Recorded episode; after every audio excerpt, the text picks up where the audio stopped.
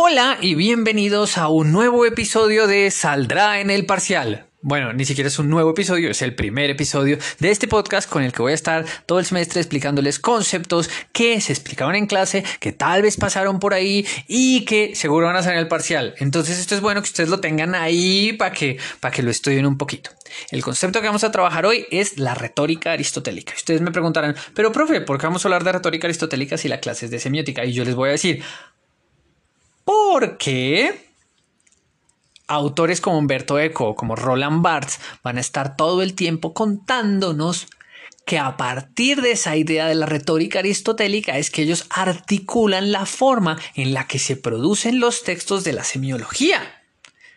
¿Y qué les voy a preguntar yo en el parcial? Yo en el parcial no les voy a preguntar para qué lo hacen, por qué lo hace o quién lo hace. No, eso no, no, no. Para mí la parte más importante de la retórica aristotélica y lo que creo que a ustedes les puede servir en su vida es el orden de las cosas, el or la técnica. ¿Sí? ¿Se acuerdan cuando yo les hablé de retórica aristotélica en clase? Les dije que era como ducharse y que uno había una forma correcta de ducharse y la forma en la que ustedes se duchan, ¿cierto? Pues acá es lo mismo. Hay una forma correcta de hablar y la forma en la que todo el mundo habla. Sí, la forma correcta de hablar, pues Aristóteles la resumió en cinco cosas que hay que tener en cuenta, cinco cosas estructurales que hay que tener en cuenta. La primera es saber qué voy a decir y a esto Aristóteles lo llamó la inventio.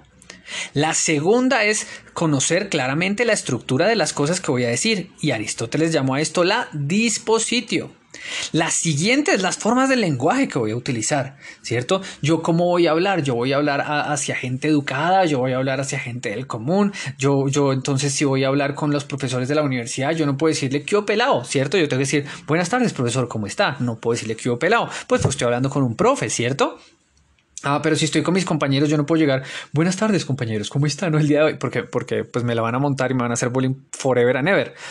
Ah, pero sí puedo decir, ¿qué pelados? ¿Qué, qué, qué, onda mi pez? Dicen ustedes, ¿no? ¿Qué, qué mi pez? Bueno, no sé cómo dicen ustedes. Los jóvenes de hoy en día son muy raros. Ok, volvemos al tema. Entonces es la elocutio, ¿no? Y yo tengo que definir ese estilo de hablar, esas formas de lenguaje, dependiendo con quién estoy hablando. La otra que él dice es la necesidad que tiene el productor del texto de realizar, de, unir diferentes tópicos. Si ustedes han visto, no esto lo hago yo todo el tiempo en clase. Estoy hablándoles de, semiología, pero aprovecho para hablarles de arte, de cine y les cuento que, este director hizo esta película y que tienen que ver esta otra película. Y es muy chévere porque cuando yo hago esto, pues además de que les estoy brindando a ustedes mucho más conocimiento, les estoy demostrando además que yo soy un profe que sabe mucho, que es la verdad. Yo sé un resto de cosas, pero, pero, pero no solo es saberlo, es saber comunicar. ¿Cierto? Entonces, cuando ustedes estén hablando de un tema, siempre es bueno encontrar temas asociados que yo puedo traer dentro de este tema, pues para, para que se integren de manera orgánica al discurso.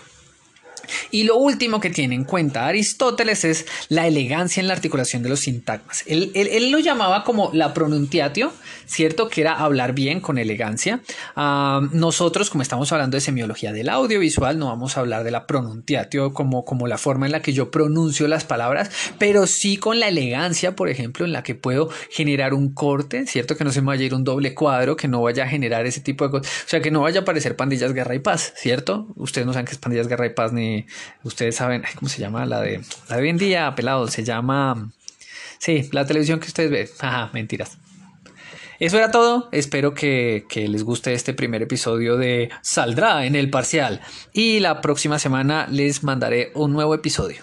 Eh, un saludo, queridos. Y sigan estudiando tan juiciosos, porque ustedes son muy buen grupo. Chao.